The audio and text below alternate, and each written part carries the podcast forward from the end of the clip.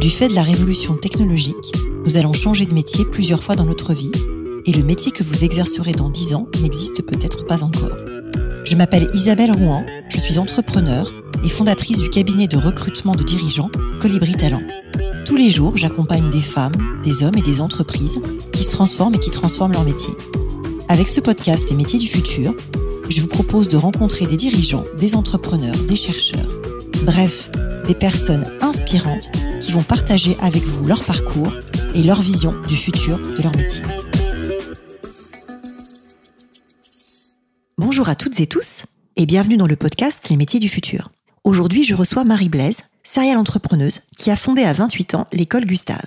L'école Gustave, c'est une école qui forme des profils en reconversion professionnelle au métier du bâtiment en tension, comme plombier ou électricien. En combinant l'apprentissage technique du métier et l'apprentissage des soft skills, la motivation, le savoir-être, la ponctualité, la rigueur, la formation permet à l'apprenant de s'intégrer et de s'épanouir dans l'entreprise qu'il rejoint et de contribuer à son développement. Bonjour Marie. Bonjour Isabelle. Bah, bienvenue au micro du podcast. Je suis ravie de te recevoir et pour commencer, j'aimerais connaître un peu ton parcours perso et ce qui t'a euh, amené à créer cette école. Très bien. Bah, merci de me recevoir déjà. Je suis ravie d'être là aujourd'hui. J'ai créé l'école Gustave euh, il y a un an et demi avec mes associés Cyril et Jérémy parce que je voulais créer une école qui euh, permette de revaloriser les métiers du bâtiment qui sont aujourd'hui euh, trop dénigrés et je voulais créer une école gratuite pour qu'elle soit accessible. Donc moi, pour la petite histoire, je viens d'une famille du bâtiment. Mon père était menuisier, mon grand-père était plâtrier, mon conjoint est plombier. Mais je travaille dans la tech, comme toi. Et je voyais à quel point la tech était un, voilà, travailler dans les startups c'est trop cool, c'est hyper sexy, ça fait bien de dire qu'on bosse dans le marketing. Mais travailler dans le bâtiment, souvent, c'est pas le truc qu'on aime raconter au dîner. C'est sûr. Et du coup, je voyais par ma famille que le bâtiment, c'était très sympa de travailler dans le bâtiment, qu'on pouvait très bien gagner sa vie, qu'on pouvait créer une boîte, embaucher des gens, créer de l'emploi et euh, faire des super beaux projets. Et je me disais, c'est fou que en France, on ce soit pas plus valorisé que ça. Euh, et j'avais pas mal voyagé, donc moi, j'avais toutes mes études en Australie. D'accord. Et en Australie, euh, c'est cool de travailler dans le bâtiment.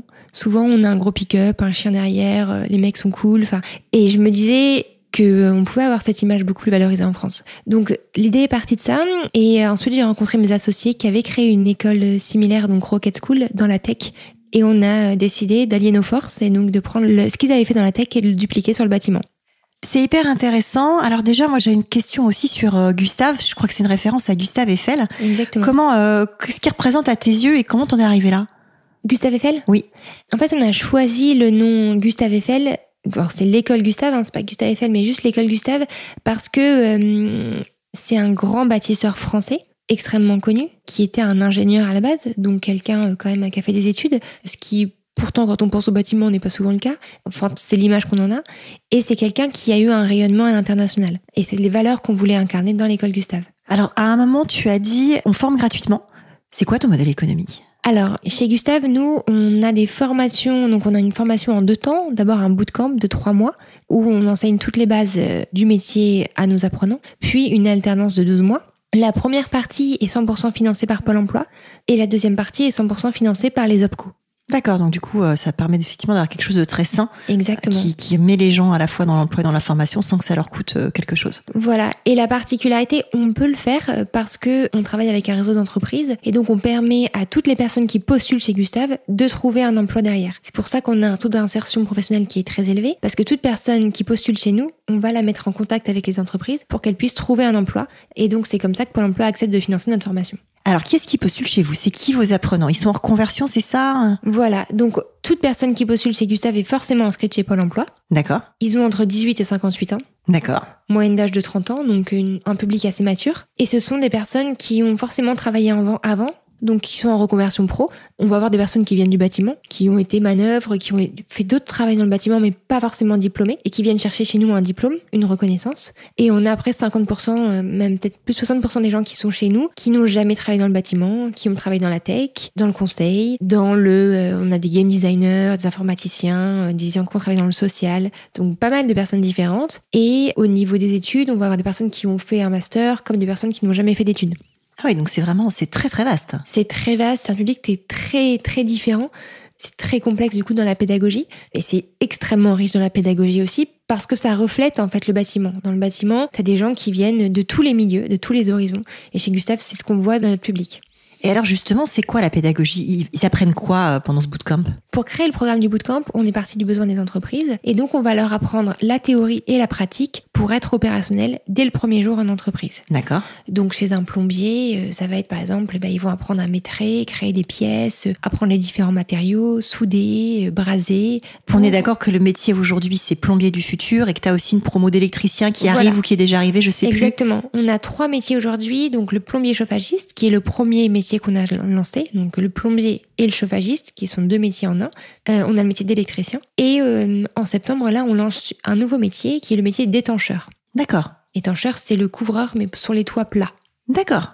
Je te remercie d'ouvrir, d'ouvrir à ma culture générale. Tu as dû voir, c'est pas du tout radio, mais mes yeux s'ouvrirent en très grand. Je ne savais pas ce qu'était un étancheur. Mais maintenant, euh, maintenant, je saurais. Il y a une partie très importante qui est euh, dédiée aux soft skills dans euh, la formation. Pourquoi c'est si important? Moi, c'est quelque chose auquel je suis très attachée, mais j'aimerais bien que tu, que tu nous expliques pourquoi. Et du coup, euh, comment vous vous y prenez? Parce que les soft skills, c'est toujours, c'est une matière qui est parfois un peu molle. Et donc, du coup, beaucoup de gens disent que c'est pas simple à enseigner. On a fait une grosse étude à l'Observatoire des métiers du futur où justement, on a démontré que les soft skills s'enseignent et peuvent s'apprendre tout au long de la vie. Mais je serais intéressée que tu nous parles un peu de la pédagogie là-dessus. Alors, pour nous, la partie soft skills est extrêmement importante euh, chez Gustave. Donc, d'une part, on va Déjà sur notre partie de recrutement, on va aller chercher des personnes sur leur motivation et leur personnalité. On recrute pas sur CV, mais on va recruter sur des traits de caractère, sur euh, la ponctualité qui est hyper importante qu'on va tester tout au long de nos entretiens. Et ensuite dans la partie pédagogique, la partie soft skills est un composant essentiel de notre formation parce que ça nous permet l'insertion qui fonctionne en entreprise. Donc Aujourd'hui, une entreprise, elle va chercher quelqu'un qui, oui, a les compétences techniques, qui va bien s'adapter dans l'entreprise et qui va bien s'intégrer dans l'entreprise. C'est essentiel pour que ça fonctionne. Exactement. Donc, on a des cours chez nous qui sont des cours de connaissance de soi de une, pour avoir confiance en soi, pour connaître ses points forts, ses points faibles et pour travailler dessus.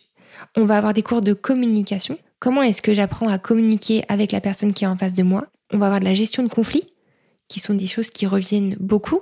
Dans le bâtiment, il y a pas mal de conflits. Alors, c'est des conflits qui sont différents que dans la tech. Souvent, c'est des conflits, euh, on dit dans le bâtiment, ça pète très vite, mais ça redescend très vite aussi.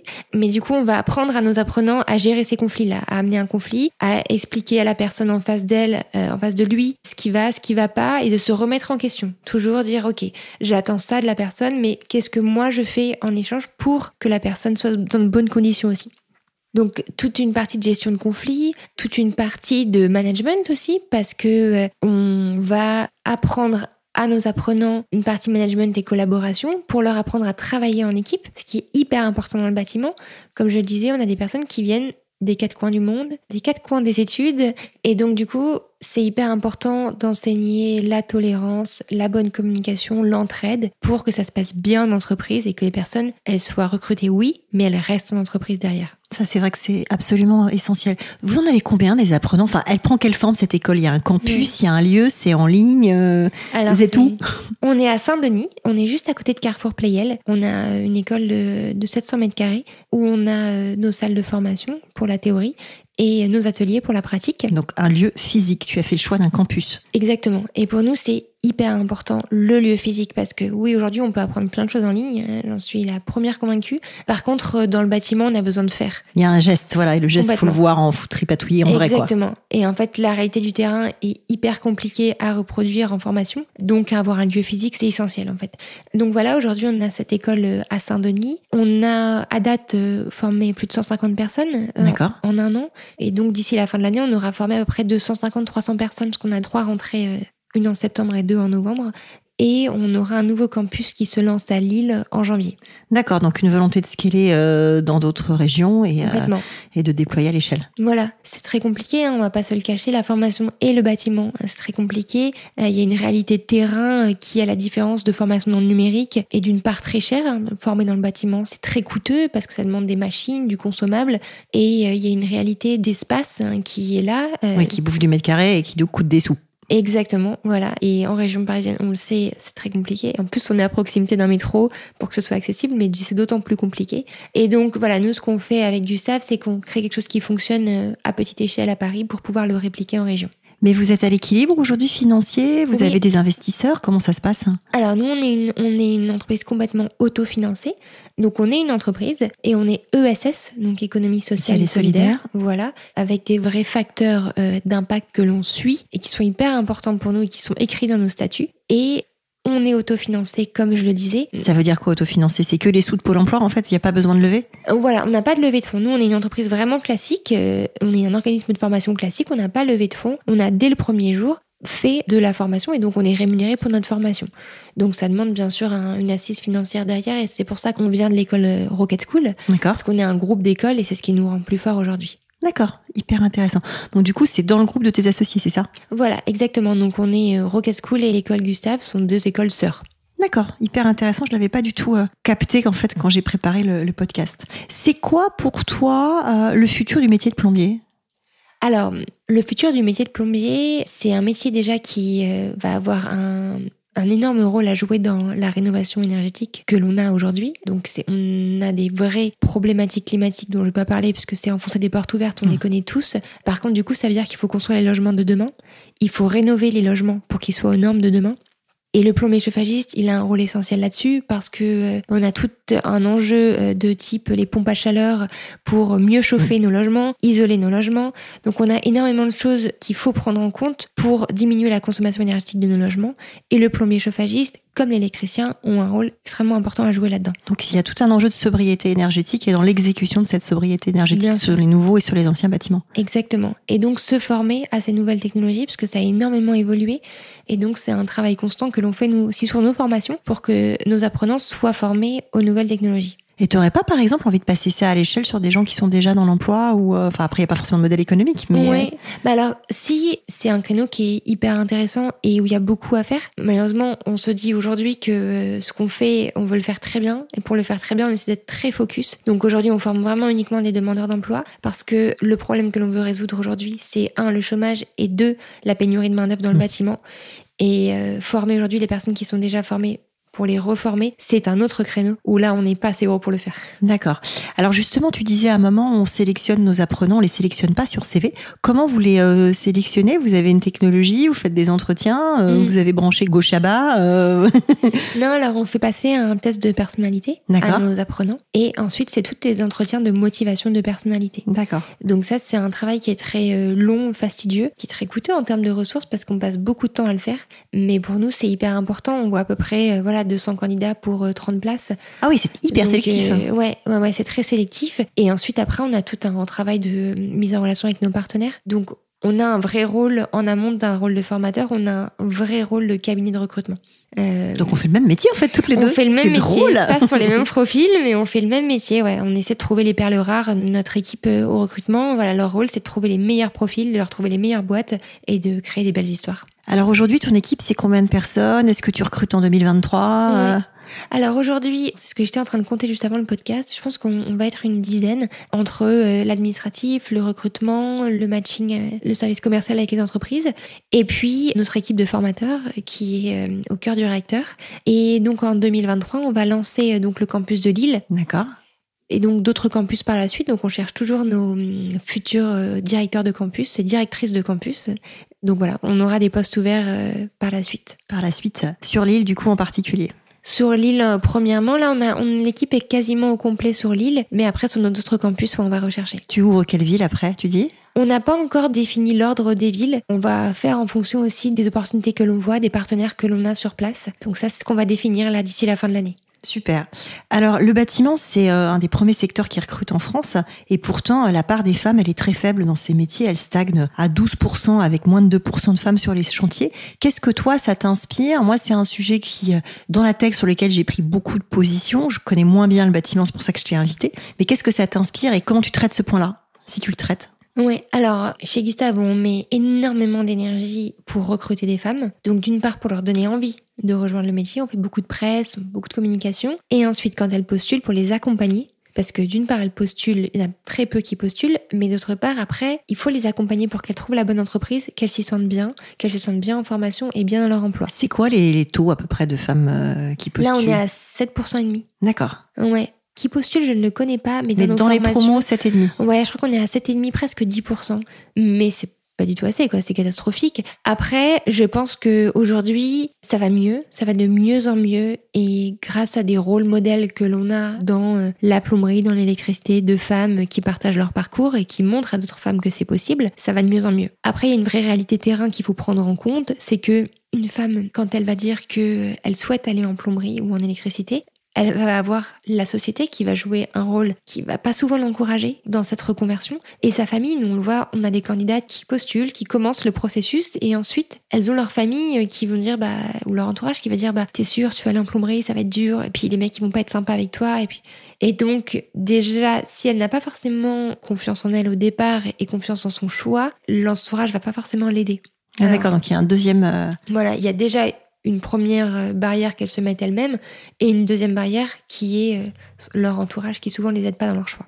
D'accord, c'est intéressant à prendre en compte. Tu peux regarder ce qu'a fait Sophie Vigée sur l'école 42. Oui. Parce qu'elle a eu beaucoup de positions là-dessus et elle est passée, elle a fait passer l'école de 5 à 7% de femmes dans les promos à quasiment 50%. Euh, c'est absolument énorme. Donc, du coup, il y a des solutions. Et notamment dans les sélections, elle a fait des choses assez malines. En ayant des quotas de femmes dans euh, les piscines, puisque euh, l'école 42, en fait, tu y accèdes, tu es sélectionné par une épreuve de code qui s'appelle la piscine, qui dure 450 heures, si ma mémoire est bonne. Et en fait, ce qu'elle faisait, c'est qu'elle favoriser les inscriptions des, cas, des femmes au sein de la piscine jusqu'au remplissage de la piscine. Donc l'idée n'était pas d'avoir des quotas, l'idée était de démarrer avec une piscine pleine et puis après de toute façon l'épreuve est la même pour tout le monde. Mais en surpondérant au début euh, les femmes dans le funnel en fait, elle arrive à la fin au bout d'un certain temps à avoir ces taux-là. Mais c'est vrai que c'est fragile et tu vois j'avais échangé avec elle juste après le premier confinement. Elle avait dit le premier confinement on est redescendu à 30%. Mm. Donc ce que tu dis sur l'entourage c'est vrai aussi en fait dès qu'il y a un couac, dès qu'il y a un frein effectivement il y a toujours un retour en arrière possible. Bien sûr. travail de longue haleine. Et puis je pense qu'il y a une autre réalité qu'il faut prendre en compte. Donc l'école 42, leurs personnes sont des post-bac souvent. Ouais. C'est. Alors il n'y a pas de condition de diplôme. Non, il n'y a, pas de condition de diplôme, c'est vrai. Mais c'est plutôt des publics assez jeunes, plus jeunes que. En fait, nous on a une réalité terrain qui est dont j'avais pas forcément conscience au départ, dont j'ai plus conscience maintenant, qui est que nos femmes en reconversion pro qui postulent, c'est parfois des femmes qui sortent de congé mat ou qui sortent de, euh, elles ont des enfants en fait. Et il y a une vraie réalité de problème de garde d'enfants en France dont je n'étais pas consciente avant, mais que je vois aujourd'hui. On a une dizaine de femmes chez Gustave qui ont toutes des enfants, sauf une. C'est toujours un problème. C'est toujours un problème parce que ben en fait elles étaient euh, demandeuses d'emploi, elles veulent retourner en emploi, mais la garde d'enfants ça leur coûte très cher, elles ne trouvent pas forcément de place et en fait c'est une vraie barrière à la reconversion.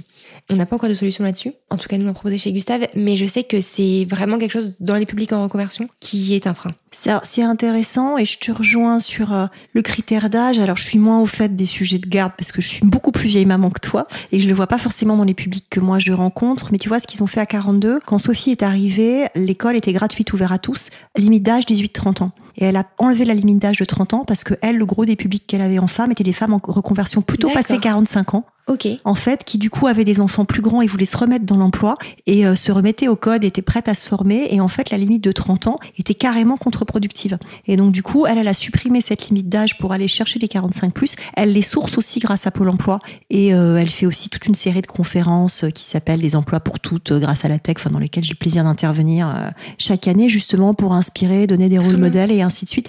Mais du coup, voilà, il y a ce levier d'âge, mais elle, elle cible pas. Mais le, le flux qu'elle a eu, du coup, était des femmes un petit peu au-dessus qui parfois ont des difficultés pour retrouver un emploi, parce qu'on va pas se mentir. Euh, aujourd'hui, l'âge médian en France dans la population active, c'est 41 ans. Dans la tech, c'est 31 ans.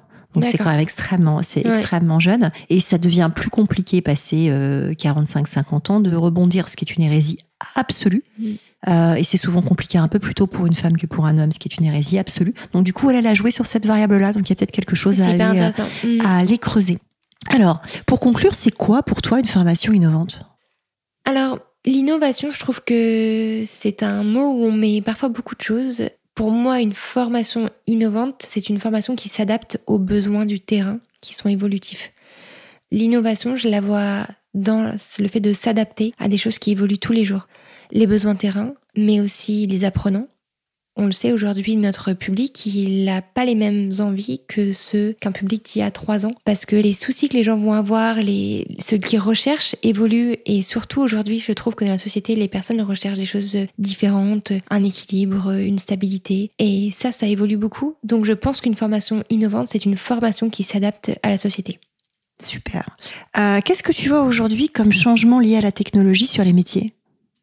Ah bah, il y en a énormément sur les métiers du bâtiment. En tout cas, on, a, on voit que le métier évolue complètement. Alors, on a toutes ces hum, histoires de euh, matériel connecté. Donc, ça, c'est indéniable. Et puis, on a tout aussi la, la réalité du terrain, euh, de comment est-ce que les artisans travaillent aujourd'hui avec euh, des nouvelles technologies, avec des logiciels de facturation, de devis, euh, tout est sur leur téléphone, de gestion de chantier, de gestion de paye, qui leur facilitent énormément la vie. Et du coup, on voit deux catégories d'entreprises, avec des entreprises qui ont pris ce coche de la digitalisation et les entreprises qui ne l'ont pas pris.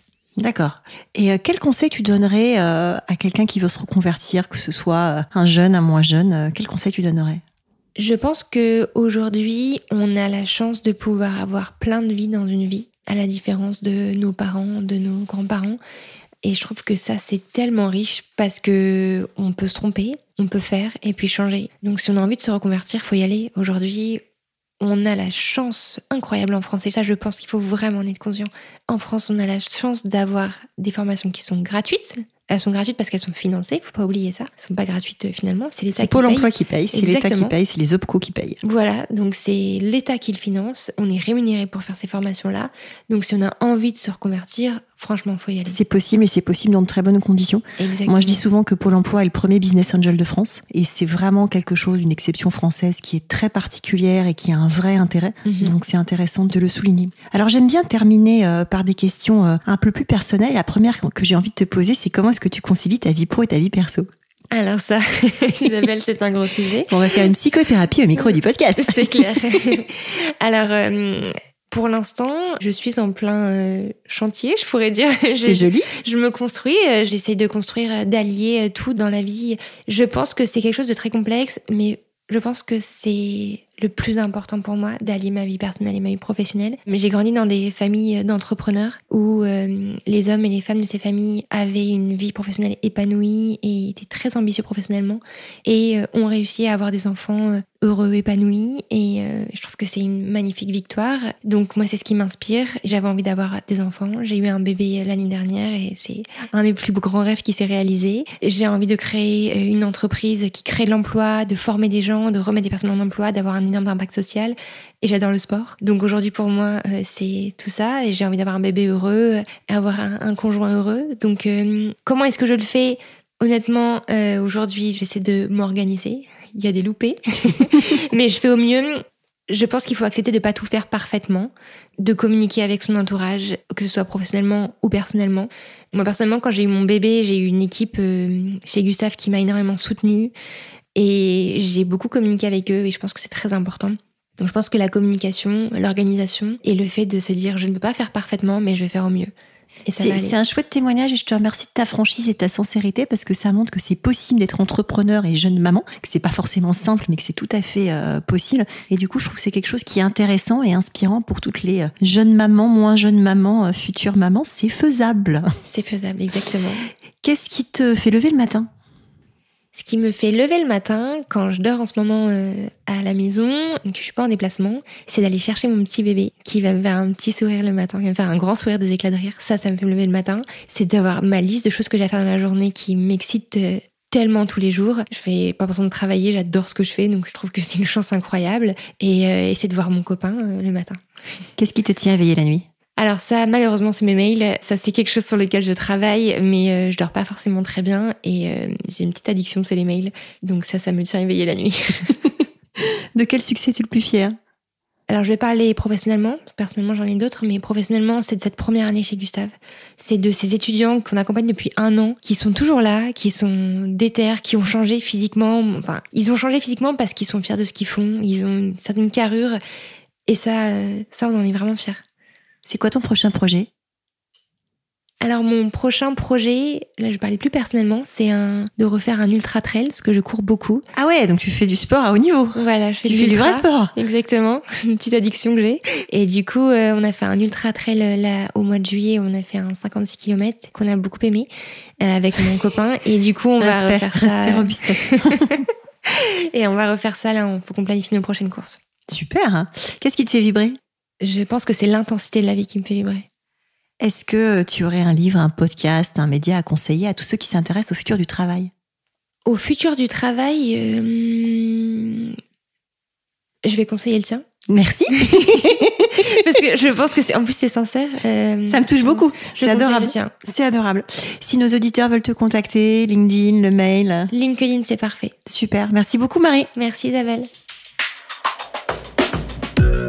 Merci d'avoir écouté cet épisode des métiers du futur jusqu'au bout. Si vous avez aimé cette discussion, je vous encourage à noter le podcast sur vos différentes plateformes d'écoute et à le commenter, en particulier sur Apple Podcast. Cela nous aide grandement à progresser en termes d'audience. N'hésitez pas à me faire part de vos commentaires ou à me suggérer de nouveaux invités en me contactant par mail ou via LinkedIn. Prenez soin de vous et à très bientôt.